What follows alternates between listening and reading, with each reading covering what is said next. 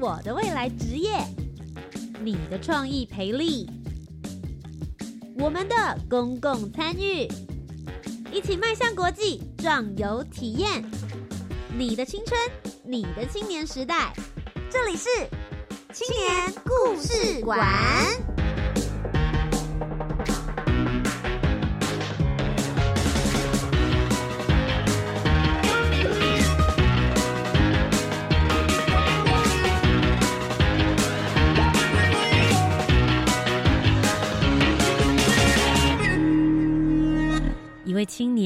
一个故事，改变与感动就从年轻人开始。欢迎来到青年故事馆，每周三晚上的七点零五分到八点钟，在教育广播电台，跟你一起聆听属于台湾青年的故事。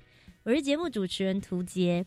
大家有没有想过，如果以后你去做 NGO 组织，不论你是里面的志工创办人，还是你是里面的工作人员，我相信一定会有很多人问你这个问题。啊，做 NGO 吃得饱吗？你看起来太瘦了，就算你是本来就瘦，他也会说是不是因为没有就是足够的薪水可以让你吃得饱呢？你如果有想要关注的议题，是不是有一个样的方式可以让你支撑你的生活，同时之间就可以完成你想要做的这些责任跟任务？你在节目当中呢，为大家邀请到的这一位是来自于财团法人新样基金会的郑雨桐，他就来跟我们聊聊他是怎么样子一面做服务，一面养活自己，同时之间还是能够有丰足的心灵生活呢？欢迎雨桐。Hello，大家好，很开心到这边来跟大家分享我的故事。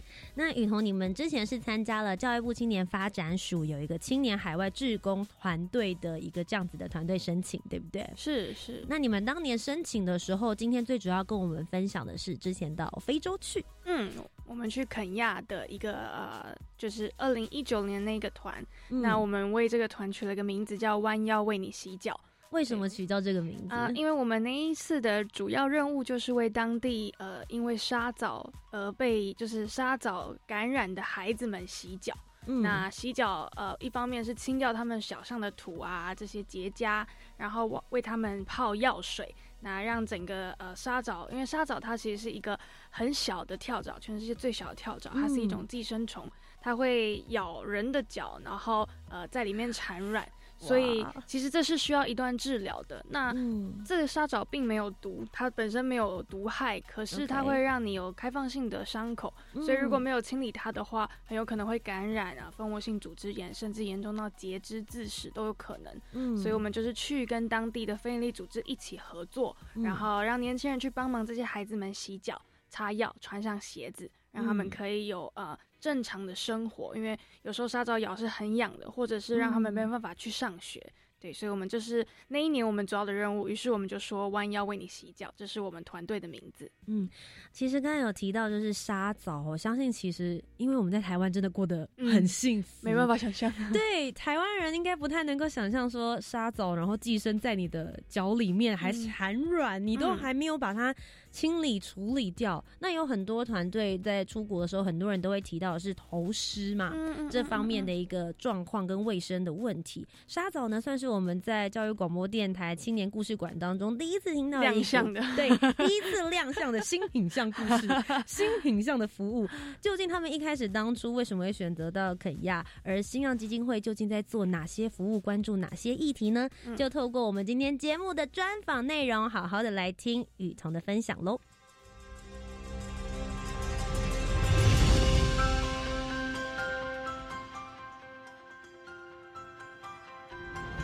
公共参与，青年组织，志工服务，Let's go，一起青年行动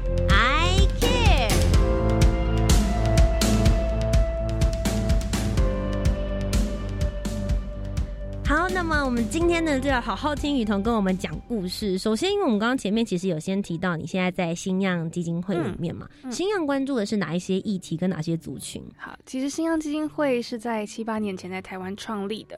那我们关注的对象就是十八到三十五岁年轻人的生涯发展。嗯，对。那我们其实常常听到说，呃，青年正向发展，那到底是什么？很抽象。嗯，所以我们就呃定义了四个方面，包括人生价值、良师益友、终身置业以及爱的寻求。那从社会学、教育学的角度看回来，这四个层面是一个年轻人，应该说一个全人发展。他尤其在年轻的时候开始往这个四四个方面探寻跟实践的时候，他的人生会很不一样的结果。嗯，所以呃，刚刚提到这些服务都是包含在人生价值这一块。我们定位人生价值就是施比受更为有福。当我们在付出给予的时候，可以从世界的需要找到自己发光的位置。嗯，所以。才会透过不管是国内外的服务队，甚至是关怀的计划，让年轻人去实践跟参与的过程，认识自己的专长或潜力，甚至看见别人的需要，再返回头问说：好，那我觉得这是我的热情，我还可以发展什么样能力来帮助他们？所以这是呃我们主要在做的对象跟内容。那以至于就可以知道为什么我们会开始出国际服务队，甚至在台湾也有国内的服务队，还有社区的计划。那至于我们为什么会去非洲，其实是跟我们友好的组织，大家应该有听过，它叫救鞋救命。对，这个呃，在台湾，它其实是台湾、加拿大、非洲一个联合的组织。那在台湾，大家可能都知道可以捐旧鞋给他们。对，那旧鞋，然后呢，就是我们就是一起去到非洲，把这些鞋子派上用场，在洗脚之后，就为这些孩子穿上这些来自台湾的旧鞋。那在整个过程，真的可以降低他们在那边沙枣重复感染的几率，甚至让孩子有复学的机会。对，所以这是呃这一支服务队我们在做的事情。我很好奇，雨桐，你原本念的是什么 科系的？哎，等下，那个，因为我想说，天啊，你感觉很像是那种志工系出身，然后本来一开始就很关心，然后很有爱的。你是怎么样子接触到 NGO 组织这样子的服务？跟我们聊一下历程。好的，呃，我其实呢是医学院毕业的，对，那我完全走了一个跟我完全不同的路，不同的路。对，那这是有一段历程的。呃，大学的时候我考的是我的第一志愿，我考上生物医学系。我非常从小就非常喜欢医学，喜欢生物。我高中其他科目我都不追求几分或考第几名，我只追求我生物要考满分，这是对我自己最喜欢科目的一种致敬。但呃，到了大学，的确我考上我的第一志愿。然后开始，大家应该可以想象实验室长什么样子。我就好像梦想终于进到实验室，以前看什么 CSI 啊，然后这种实验室的场景终于变成我的日常。追寻什么 DNA 啊？对对对对对，然后养细胞啊，养模式生物，很开心。但大概到大二的时候，我就发现，嗯，做实验的人生其实有点孤单，因为他需要一个人在实验室。那你可以对话的，可能就是这些细胞、细菌。然后他可能不会回复你任何话。没错。那它是一个很漫长的过程。我没有不喜欢这件事，但是我是一个大家应该听得出来，我很喜欢讲话，我很喜欢跟人接触，所以我就发现，在实验室我没有办法满足我这种喜欢。那我就问我为我自己画了一个问号，我说哇，那这件事我可以做一辈子吗？好像不行。那我还有什么事可以做？老实说，我当时不知道，因为我这辈子的志愿就在这时候实现，结果不是我想象中的，那我有点慌。所以呢，大二的时候我就发现我需要去了解我还有什么其他的选择。那我就很有企图心的，在很计划性的在大三上以前把该修的课都修完，于是留了大概一年半很多空档的时间，我就出去学校打工实习，做各样的尝试。那当时我就给自己设立了一个就是探索迷惘的旅程，嗯，去当过呃连锁贩卖店的店员，也当过柜姐，然后也去了生技公司实习。后来也到了一个科普的非营利组织，那当时我其实不知道什么叫非营利组织，可能以前听过，但是就是耳边风，听过就过去。是，但当我从呃一个呃像是在生技公司啊看到说哦有些呃工作就是为了赚钱，然后为了要追求最大利润。但到了非利组织，哎，工作的呃那个动力不再只有赚钱，其实非利组织还是要活嘛。刚刚讲到，所以我们还是要考量成本啊、利润。可是这不是我们最大的动力，我们希望解决社会上的某一个议题，是我们看见有需要的。所以当我发现有这样的工作场域的时候，我觉得很好奇。然后我觉得这好像是可以推动我工作的动力。我我觉得不一定每个人都是，但我发现我是，所以我在那边工作起来有动力，可以快乐。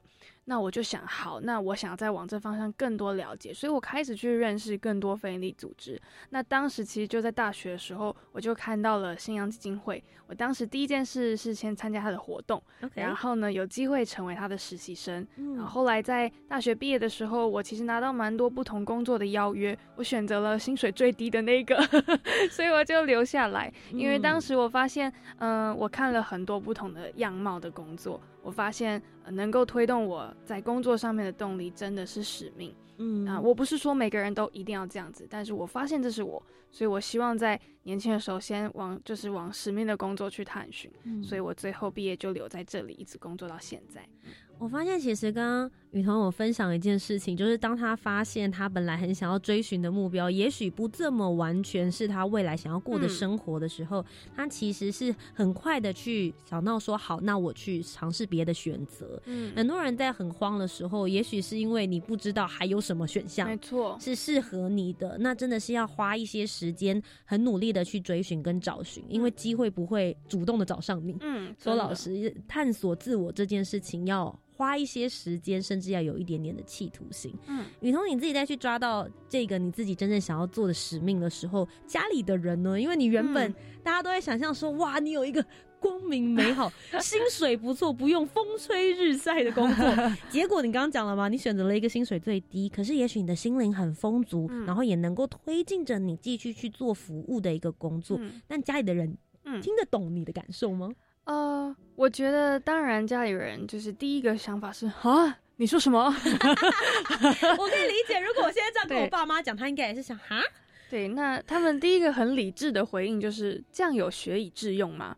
对，那哦哦，那嗯，对，那我觉得这个回答是合理的，就这个问题是合理的，对。但是后来我就我觉得我有告诉他们我的探索的历程是什么，所以其实包括我去呃呃去实习、去找工作、去尝试各样，他们都知道这个过程，他们知道，他也知道我的动机，所以我就慢慢跟他们分享说，哦，因为我发现，在呃比如说在连锁贩卖店工作，我发现我不擅长站在收银台。我反而更喜欢人家问我东西在哪里，所以我知道我是喜欢跟人接触的。嗯嗯，那我又发现，在升级公司以及科普公司，呃，不同的呃动力，就是工作不同的动力给我的。那种动机是不一样的。那我 prefer 使命性的工作，所以在现在这一些就是综合盘点之后，我的选择 是这一个。那我也给出我的呃，我可以付上的代价。我知道这个薪水是低的，但是它不影响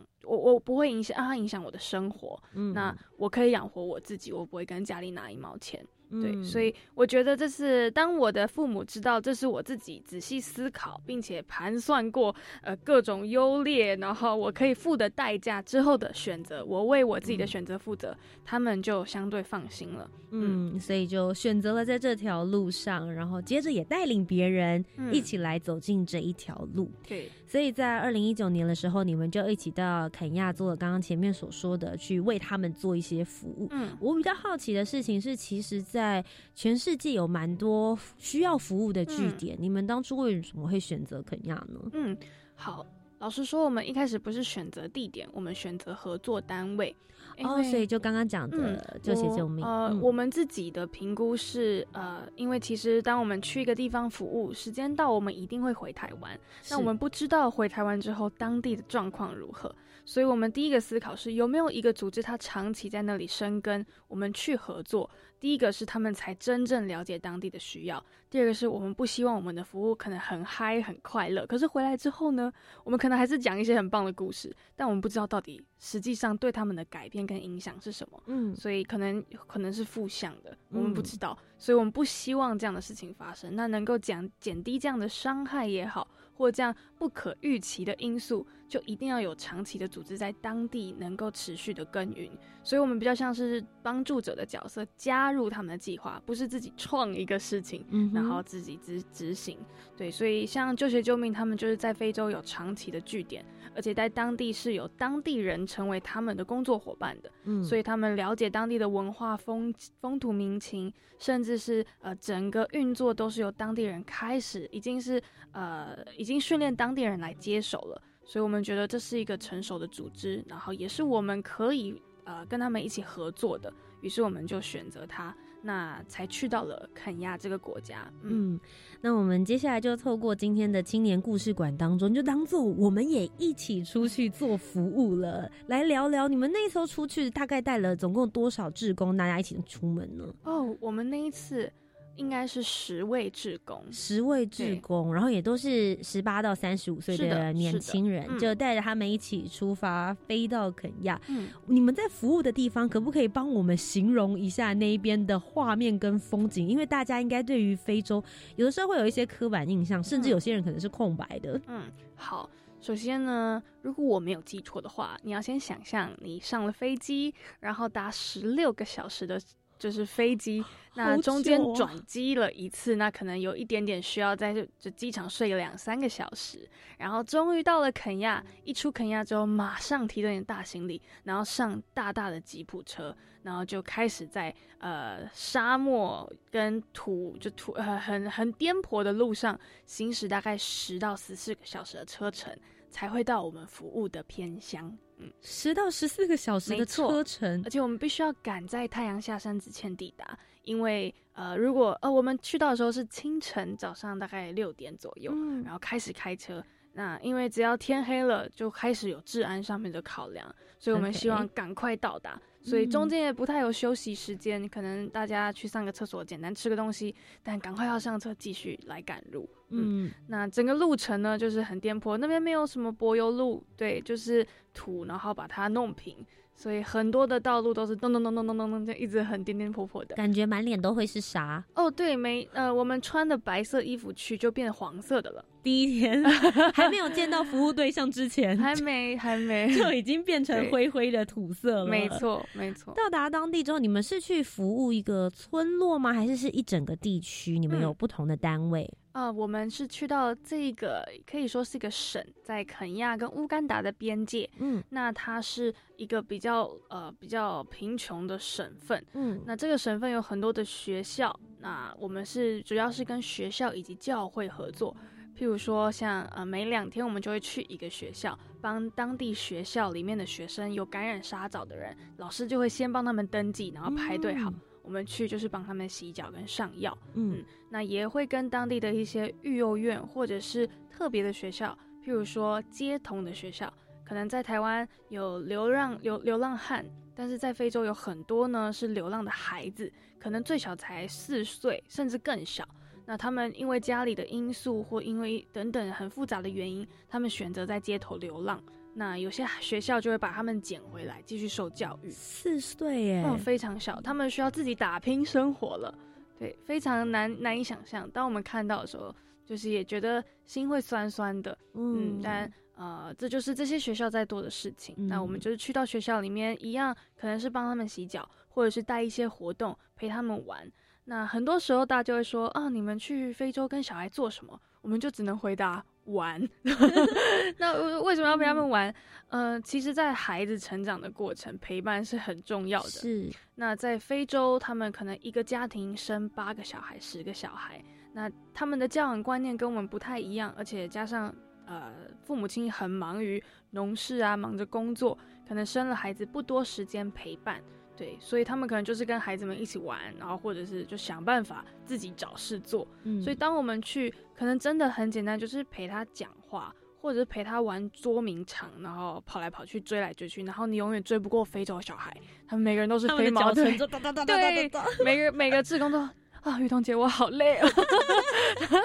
对，但就是陪伴他们，对他们就觉得非常的。呃，已经得到滋润了，然后已经觉得足够了，不需要教他们什么。当光是花一个下午陪他们玩，他们就已经获得了很多。对他们当地讲什么语言？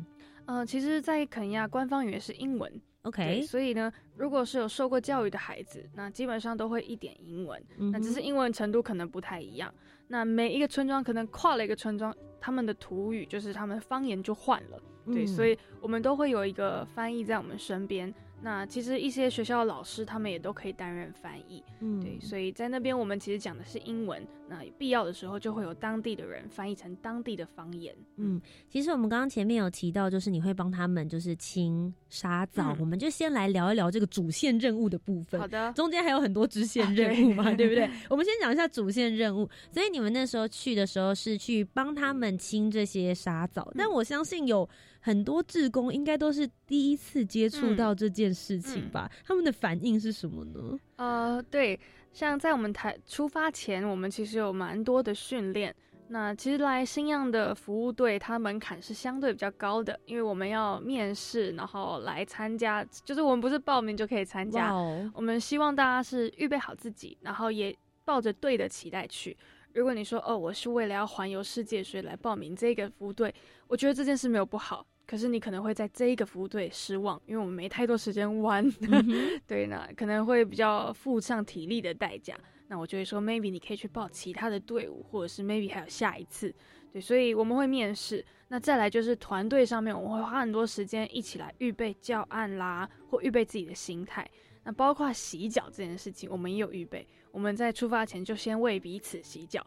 所以就五个五个人，五个人坐着，五个人蹲着，然后 先帮 A 帮 B 洗脚，洗完脚之后呢，A 问 B 感觉如何，然后 A 就说哦，刚刚其实有点痛，那你自己就要知道，那下次我帮人家洗脚的时候，我的力道可能要小一点，或者是我们在看的时候，其实台湾人比较怕太大力会用伤别人，对，但是洗沙澡需要大力，因为他们的呃伤口上面会有一层结痂，你需要把它刷掉。等一下，嗯，其实有一点点痛，但是呃，我们的脚很幼咪咪，但是在非洲孩子，他们脚非常的呃结实跟因为他们都厚实，他们都在地就是土地上奔跑，所以跟我们是真的差很多的。当我们第一次握到他们的孩子的脚的时候，会哇，跟我们想象的差很多，所以要用力刷才刷得干净。那我们就是教大家这个技巧。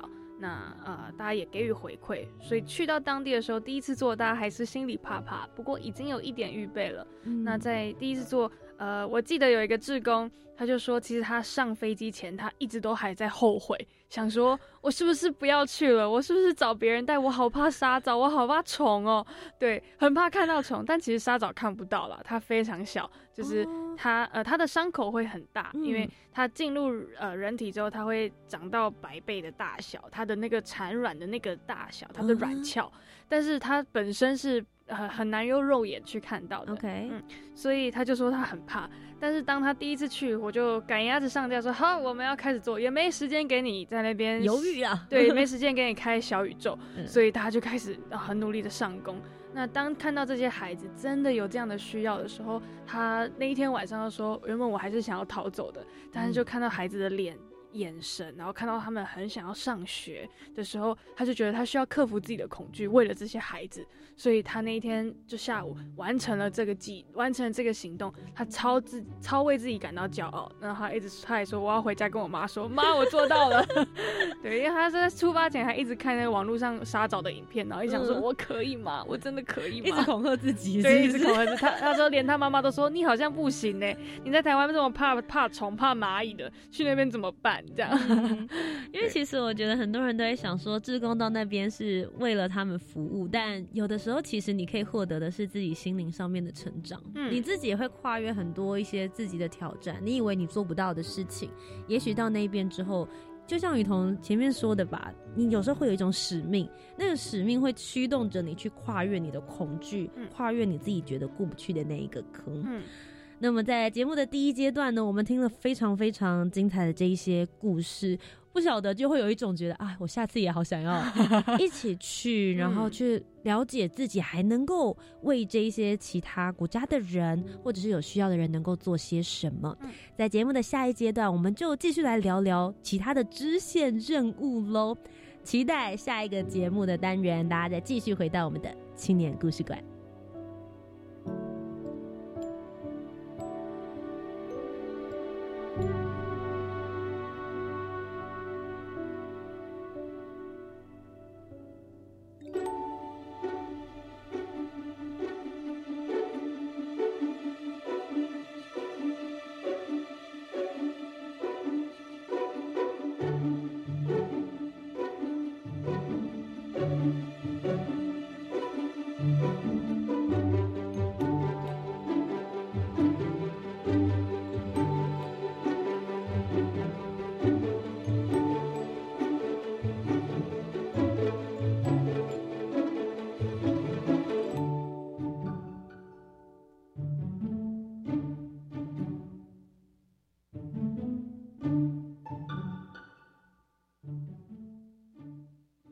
行政院长苏贞昌主持扩大防疫会议，宣布七月一日起放宽疫苗施打对象，像是邮差、高铁、台铁第一线工作人员，以确保维持国家及社会正常运作。另外，针对高风险地区，像北北基桃的计程车司机、外送员、传统市场的合法摊商，以及超商和卖场的收银人员，也列入优先施打疫苗对象。苏院长呼吁，疫情虽然趋于稳定，仍不能松懈，请民众持续做好各项防疫措施。以上内容由行政院提供。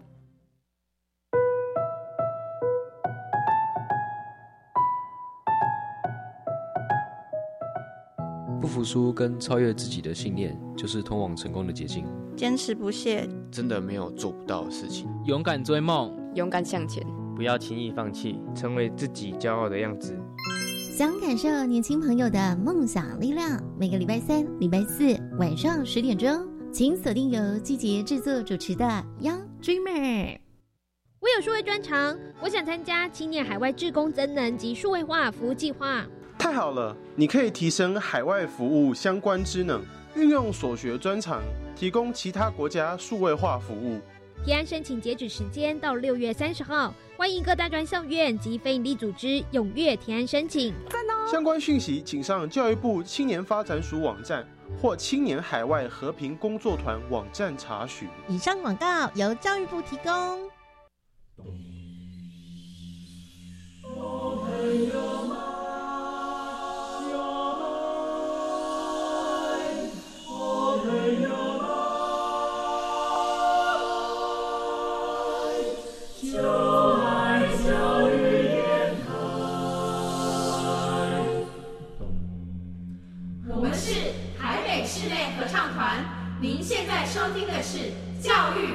电台，欢迎回到青年故事馆，我是节目主持人涂杰。在今天节目当中，要继续跟我们分享的是来自于新样基金会的雨桐。Hello，大家。雨桐呢，他们的基金会在二零一九年的时候参加了教育部青年发展署有一个青年海外志工团队的计划，他们以弯腰为你洗脚这个计划是到。肯亚那一边为小朋友们，应该算孩童嘛，帮他们洗脚，因为他们当地其实有一些沙枣的这样子的一个卫生问题，所以就去帮他们洗脚，然后泡药，并且穿上我们所捐助给他们的这些鞋子，让他们可以好好的有健康的双腿，好好的生活，好好的读书。那嗯，我们刚刚在节目的第一阶段就聊了这个。主线任务是接下来呢？其实到那边只有十个志工浩浩荡荡，除了主线任务之外，其实在其他的时间还做了很多支线任务。嗯，那我其实上网做了一些功课，有一些让我蛮震撼的画面，想说今天呢也一一的来问问雨桐，为我解解惑。好，好，顺便跟所有的听众朋友讲一下哦，如果大家有好奇的话，你就直接上网查新样基金会。弯腰为你洗脚的计划，就会看到他们大概有九分钟到十分钟左右的记录影片，那些画面绝对会让你非常震撼。嗯，搭配今天这一集节目刚刚好，非常 好。那其中里面我有看到一个画面，我印象太深刻了，就是志工们拿着新鲜的牛粪，然后。不知道在抹哪里，它叫做妈宝日，说是要抹牛粪体验。我心里想说，Hello，那是真的牛粪吗？是真的牛粪，而且是新鲜，还有一点点温热哟。哇，抹牛粪要做什么啊？首先，先解答什么叫妈宝日。我们有一个周末的时间，有一天礼拜六，我们就是跟着村庄里的一位妈妈，然后就两个人，两到三个人一组，然后跟着一个家庭的妈妈做她一整天。本来就要做的家事哦，一日妈妈体验，也也也也没错没错。那很容很长，第一件事就是抹牛粪这件事情。那为什么呢？大家可以知道，呃，在台湾我们会拖地嘛，拖地扫地。那在非洲，他们的拖地扫地就是抹新鲜的牛粪在自己的家里地板上面。等一下，越抹越脏吧？我们如果现在地板上面有牛粪，大家一定是拿抹布把它擦掉。没错，但在当地不是这样。好，首先呢，牛粪怎么来？牛粪是家里养的只牛，新鲜牛粪。如果你家没有养牛，可能就要跟人家要，或者在市场买牛粪回来，还要用买的。没错。然后呢，牛粪就和了一点土进去，然后把它拌一拌之后呢，就用双手。趴在地板上，然后把它抹开。那因为他们呃，非洲的家庭，大概大家想象一下，这个家它是用土做的房子，那可能是用土啊，用稻草做的。地板呢，也就是像外面的黄土一样，就是呃土加水就能泥和在一起。那第一个，你想象每天每天踩，很容易就会斑驳。对，所以呢，牛粪呢，对裂开，牛粪就是一个就是填土的作用。那为什么？对，水泥没错。那为什么要加牛粪？它是一个非常关键的素材材料，因为牛粪它有一个酵素在里面，它可以防止沙枣进入家里。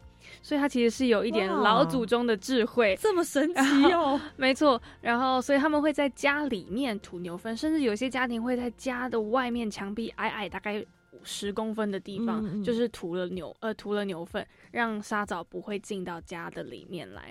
那涂完之后就会让它干，干了之后呃就可以采了。对，所以这就是那一天我们常常第一件事就是一起来和牛粪，然后抹牛粪。那很容易就会抹的全身都是牛粪。那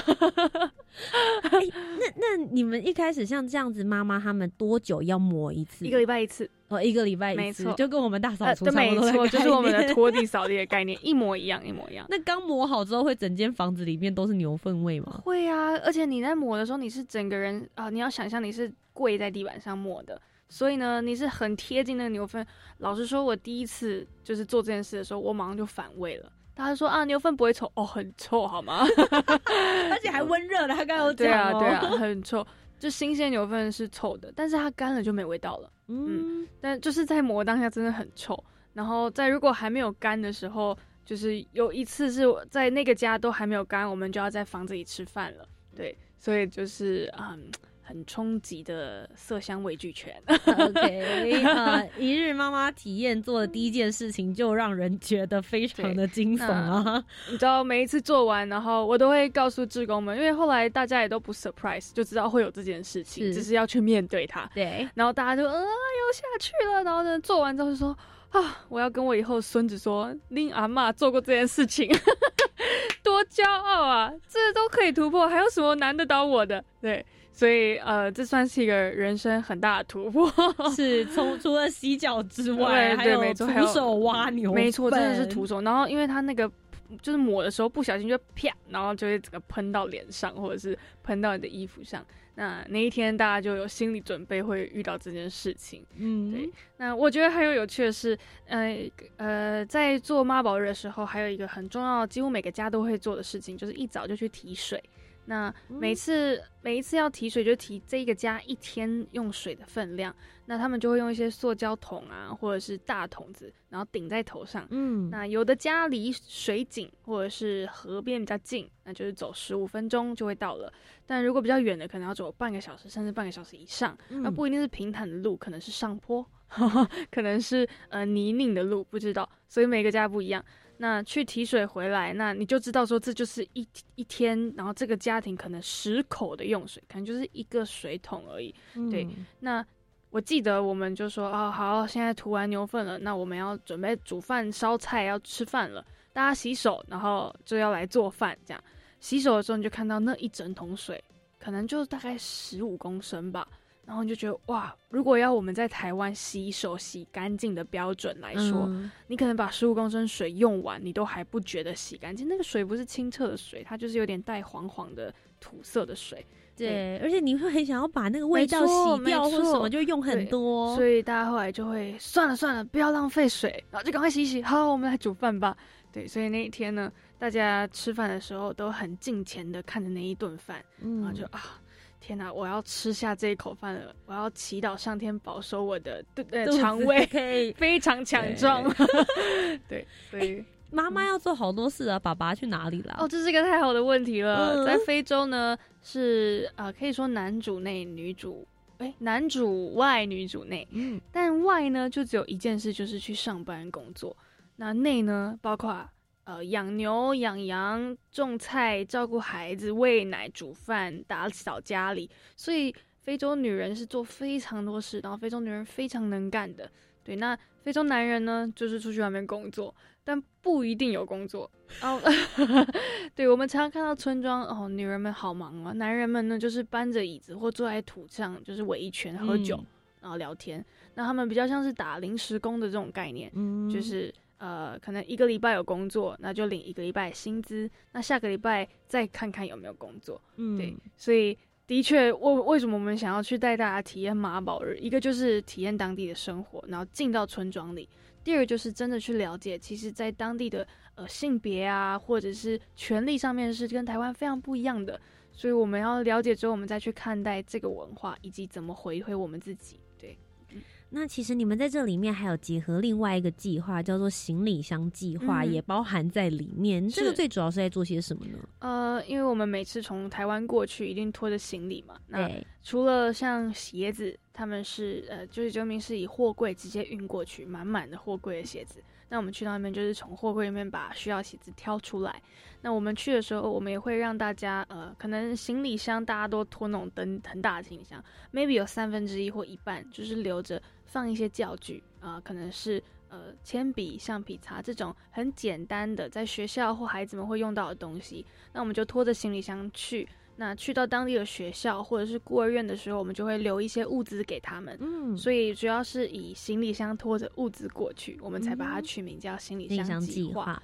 对，然后我们去到的学校也都相对比较特别，像刚刚说到的街童学校。嗯，所以我们就去这个街头学校，不是一个公立的学校，它是一个呃，算是好像也是国外的非营利组织有给当地一笔钱，让他们成立这样的学校，关心这些孩子。嗯，那。我们去蛮感动，有一个老师，他已经二十几岁，他就是四岁的时候被捡到这个学校来，然后开始读书，然后恢复上学，以至于后来他有能力去读高中，然后读大学。现在他已经呃师范学校毕业，他再回来教孩子们。哇，我鸡皮疙瘩都起来了！真的，而且二十几岁很年轻，其实跟我们其其中几个志工们的年纪很相近，所以大家都被他鼓励，就觉得哦，我们不是来服务的嘛，就 就是得到更多的鼓励。所以，呃，我们去那边，我们就带这些孩子，呃，做一些小小的艺术治疗。我记得当时有一个志工，他就是艺术治疗的背景，所以我们就带了一些艺术治疗的游戏，然后让孩子们听故事，然后做一些对自己，因为他们可能来自破碎的家庭，或者是比较破碎的背景，让他们重新肯定自己。哦，其实每个人都是独特的。嗯，然后我们也留了一些，譬如说足球。然后，譬如说文具给他们，那就是让这个学校有继续营运，然后继续教孩子一些学习的资源。对，那我们有一次是去到一个孤儿院，这孤儿院只收两岁以下的孩子。那怎么收呢？就是路边捡来的孩子。那这些孩子呢，之所以会被丢在路边，呃，因为在非洲有一种迷信是，如果孩子生出来是白子，或者是白子就是白化症，嗯嗯，或者是有缺陷。他们会觉得这个是被诅咒的孩子，那如果留着他，可能会让这个家庭甚至这个村庄受到诅咒，所以他们就会把这样的孩子呢丢在路边，让他呃自生自灭。对，那所以这个呃，它叫做 Mercy Rescue，我记得就是这个孤儿院就专门去拯救这一些孩子，那就是路边捡来。那慢慢的，大家也都知道哦，以后这样的孩子就直接送到这个 孤儿院，所以这里孩子都比较特别，有的是水脑症，有的可能有一些缺陷。那我们就是去到那边抱着这些两岁以下孩子，他还不会说话，甚至不太会走路，就是躺着。那基本上就是抱着他一整天。然后你可以感觉到，因为在这个孤儿院里面，可能社工只有五个，那有二十个孩子要照顾。所以不太有，其实小 baby 很需要接触，就是你看啊，秀苗苗抱在对安全感，所以我们去也不是做太伟大的事，就坐在沙发上抱着孩子一整天。那我们是以甚至都睡着了，因为很疗愈，你知道吗？对，但这些孩子，你可以从他眼神看得出来，就是哦，他一直盯着你，他很渴望受到别人的关注，然后他在你身边很有安全感。对，所以我们就去，然后陪伴这些小小孩，那甚至也跟这些社工加油打气，对，然后一起分享啊，然后也会留一些呃简单的物资给他们，对，所以这就是我们行李箱计划。除了带物资之外，我们也透过呃实际上的行动。帮助我们关心的这些机构，嗯，因为他们这一次出去的时候，有一个细节我观察到蛮有意思的，就当他们在白天服务完之后，他们可能晚上的时候都会有一个时间，然后志工们大家会围在一起，一起来分享你们就是在这段路程之中有些什么样子的心得，观察一些到什么样子的一些故事，有没有在分享的过程里面让你自己比较印象深刻的？嗯，好。呃，其实这是我们新疆服务队很坚持要做的一件事，就是当我们出队。呃，我们每一天回到我们住的基地的时候，我们一定要播至少两个小时的时间。这么久？嗯，其实为什么这么久？一开始大家也不会期待这么久，但讲一讲就变两个小时了。因为 十个人表示一个人滔滔不绝都可以讲个十几分钟以上。对，那其实分享的题目很简单，我们今天做了什么？你看到什么？你想什么？你有没有问题？就这几个这几个主题而已，那大家就会很多想法就跑出来。那其实虽然白天我们做的服务可能在大热天之下，可能有很多劳力活，身体很累，但是大家要知道，你到了一个异文化环境，然后每一天接受这么多冲击，牛粪啊、小孩啊、沙枣啊，其实你的心里也是有很大的呃。就是很大的怎么讲运动吗？很大的冲击，很大的冲击。对你也是需要消化的。对，那所以大家讲出来，这是一个 process 的过程。嗯哼。同时，我们都知道，我们是带着学习的心态来服务，所以学习是靠我们彼此的分享。那当别人提出什么问题或他的收获的时候，maybe 也可以呃引动你自己的收获。对，所以我们很看重这一件事情。嗯哼。那你刚说有什么特别的？嗯，我记得我现在印象很深刻。呃，每一年我们去，然后因为我不止去一年，那每一次我看到每个志工他自己提出来的心得，我都觉得很棒。那我尤其深刻在二零一九年这一支服务队。呃，我们每一次去到学校，就是我们会开一台一台或两台车子进到学校，然后一下车的时候，就会看到整个学校的孩子。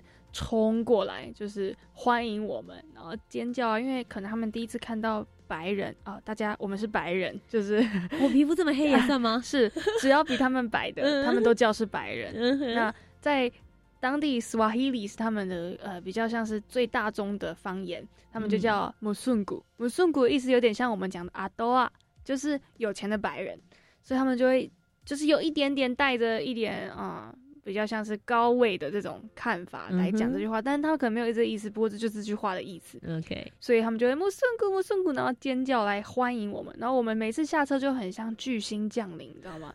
就是门一打开，然后就哦，等一下，等一下，然后大家都涌上来，你不要推挤，对对对对对，没事，每个人都有。那第一天讲，第二天讲，后来就有一个志工自己就提出来了，他说：“我觉得怪怪的，我们好像不应该以巨星的身份降临在这个地方。”这跟我们要做的事有点违背道而驰。我们可以怎么把这不是我们故意要发生的，但我们可以减少这件事情吧。所以我很开心从志工的口中自己提出了这个想法。那我们就开始讨论。好啊，那如果是这样的话，大家认同吗？大家都认同。那我们开始想怎么做。于是我们就决定，好，我们不要。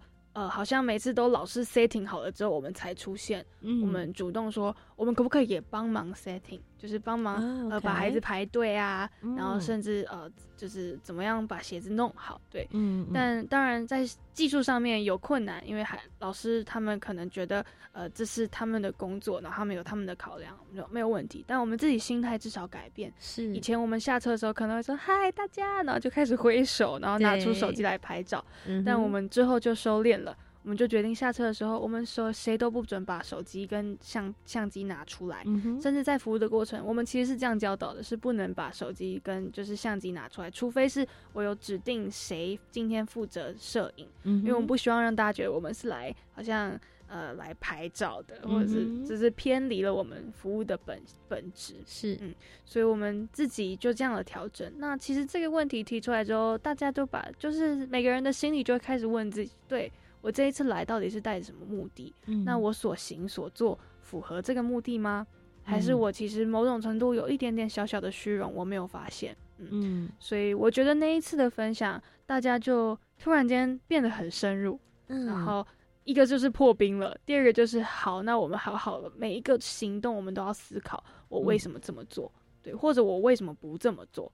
对，所以我觉得这是在服务学习的过程当中很珍贵的事情，就是一直问这个问题。嗯，因为其实这也是一个探索自我的过程。然后有的时候你问自己的问题，也许没有办法问的这么深入，或是你没有发现它是一个，也许你也要想要思考的问题。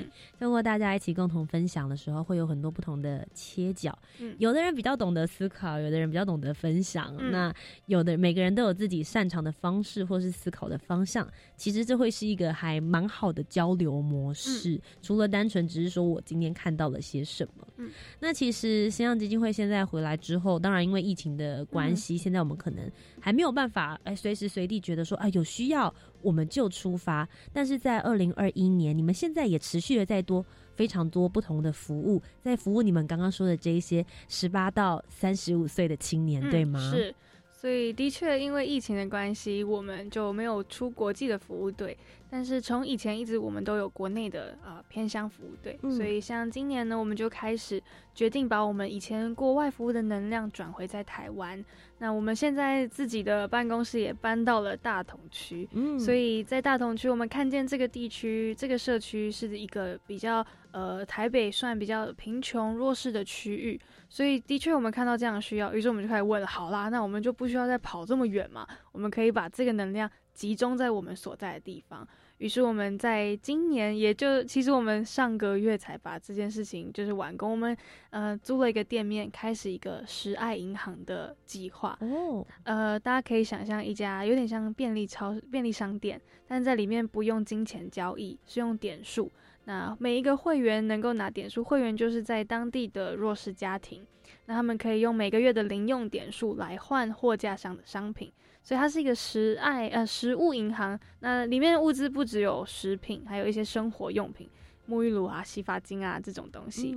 所以这些家庭呢，他可能呃生活上面、经济上面比较有需要，他们就可以来申请成为会员，用点数来兑换货架上的物资。那整个食物银行的营运呢，是靠年轻人来一起协助，所以包括整理物资的人啊，包括站在那边当店员等等，都是呃年轻人来做。对，所以这是我们开始的呃社区的计划。那我们在呃大家如果有兴趣，都可以上网寻找十爱银行，对，新样十爱银行。那我们在暑假也会有服务队，就是直接在这个社区里面，包括做呃这个食物银行的，不管是帮家访啊，或者在食物银行里面的运作，那甚至是跟当地的一些青少年合开了一场媒体学呃媒体影音的暑期营，让一些。呃，可能是比较特殊背景的孩子们，能够有机会来学拍片、剪辑、拍照。那这些技巧 maybe 不会很难，但是可以带给他们很大的成就感。所以我们希望能够找到这样的年轻人，一起来服务这个社区。嗯。今天非常谢谢雨桐来到青年故事馆的专访当中，跟我们分享了，不论他是到肯亚那边去做服务，还是接下来二零二一年即将推出的新的计划。其实我很喜欢他在网络上面的影片当中，他有说过，他觉得说是在别人的需要上面，我们可以看见自己的责任。这些东西的学习，十八到三十五岁之间，有很多人都还在学校受教育，但有的时候这些事情，也许。在学校的体制当中，你没有办法看到的这么完整，自己所想要走向的未来的路，也许需要经过更多不同的探索。新浪也许也可以帮上大家的忙，所以也欢迎大家可以上网。搜寻找到他们的一些服务对，今天非常谢谢雨桐。那么我们会很好奇，雨桐因为刚刚讲到嘛，自己是一个非常有使命感的人，可是他的使命感用在日常生活当中，看书看电影也是这么一回事吗？我们就在下一个单元一起来听听他的日常生活都透过哪方面的书跟电影来培养自己的这些心灵能量呢？I think, therefore I am。我思。故我在。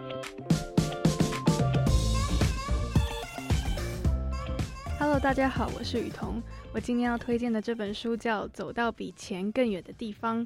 很多时候，我们都觉得，呃，有钱再远的地方我们都可以去。但这本书是我边看，每次都边泛着泪看的书。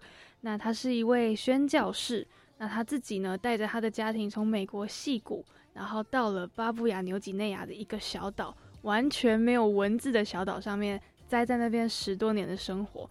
那我在看的时候，我就回想我每一次的服务经验，并且在文化冲击的过程，我自己怎么样重新认识这个世界，甚至重新建构我的价值观。很多时候我们为着名、权利很挣扎，但当我们放弃了这一切，我们可不可以看到比这些更有值得我们去追寻的事情？所以推荐给大家这本书，里面有很多精彩的冒险故事，以及重新问自己：我这一生想追求什么样的价值？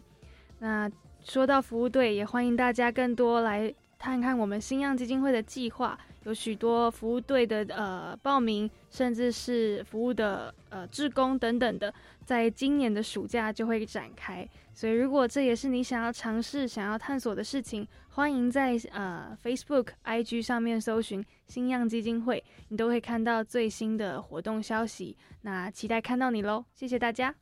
今天非常谢谢雨桐来到青年故事馆当中。那么今天节目的最后一个单元，就一起来听听教育部青年发展署即将举办的精彩活动有哪些喽？谢谢雨桐，谢谢大家。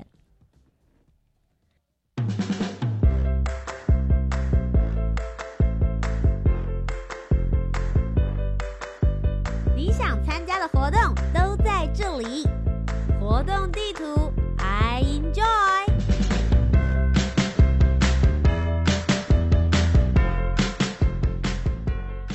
活动地图 I enjoy，跟大家分享教育部青年发展署即将举办的精彩活动有哪些呢？首先是一百一十年度大专校院学生职业辅导心得征文竞赛职业大未来，从即日起开始征件，到七月二十一号截止。教育部青年发展署邀请大专校院的在校生，包含应届毕业生，可以在参加校内或跨校的职辅课程或活动之后。发挥你自己的想象力，使用图文或是影音的方式，只要你分享给你的朋友，参与校内或是跨校职辅课程活动的一些启发，就有可能获得最高奖金五万元。相关的详细活动内容，只要到教育部青年发展署的青年职涯辅导资讯平台浏览及报名就可以了。一百一十年度青年创业家见习，目前呢现在正在征见习生，从即日起到九月三十号为止。那最主要就是结合了五十家 U Star 创新创业计划呼吁的新创公司，提供了五十个见习名额，最高三百小时的见习时数，给对创新创业有兴趣的青年及早了解新创的事物。那见习的期间呢，从现在开始一直到今年的九月三十号为止哦。那要跟大家讲一个好消息，就是见习的青年呢，还可以获得青年署提供每小时一百六十元的见习津贴，所以是非常非常难得的机会，请大家上 Reach 职场体验网就可以投递履历了。青年海外职工增能及数位化服务计划征件呢，第二阶段一直到六月三十号截止。为了提升青年海外职工服务职能及精进服务方案的品质，鼓励大专校院及非营利组织办理跨校或是跨组织的海外职工培训，或者是运用青年所学的专长与职能，以数位方式提供其他国家或地区有价值的服务，都可以来做申请。今天的最后一个活动呢，是超强青年医学院学习大富翁好礼大方送，有机会可以抽到 iPhone。这个活动的日期呢，是一直到十月二十八号。那我们是分成好几个阶段的点数，可以让大家持续的抽奖。如果你第一阶段没有抽到的话，没关系，可以继续累积到下一个阶段使用。那这个来抽奖的方式，就是先去注册超强青年医学院的会员，并且完成指定的任务，就可以累积他们的样点数。参加大风游戏来掷骰子，回答题目正确之后呢，你的样点就可以翻倍，累积满一万点就可以兑换抽奖券一张，有机会可以抽到 iPhone。累积越多样点呢，可以兑换越多的抽奖券，中奖的几率当然就会越大了。邀请大家赶快来参与申请哦！以上就是本周的青年故事馆。如果你喜欢我们的节目的话，每周三晚上的七点零五分到八点钟，在教育广播电台，我是节目主持人涂杰。如果大家对于节目有任何的回馈，也可以到 Facebook、Instagram 或者是 YouTube 频道搜寻涂杰，就可以找得到我了。那我们就下周节目再见喽，拜拜。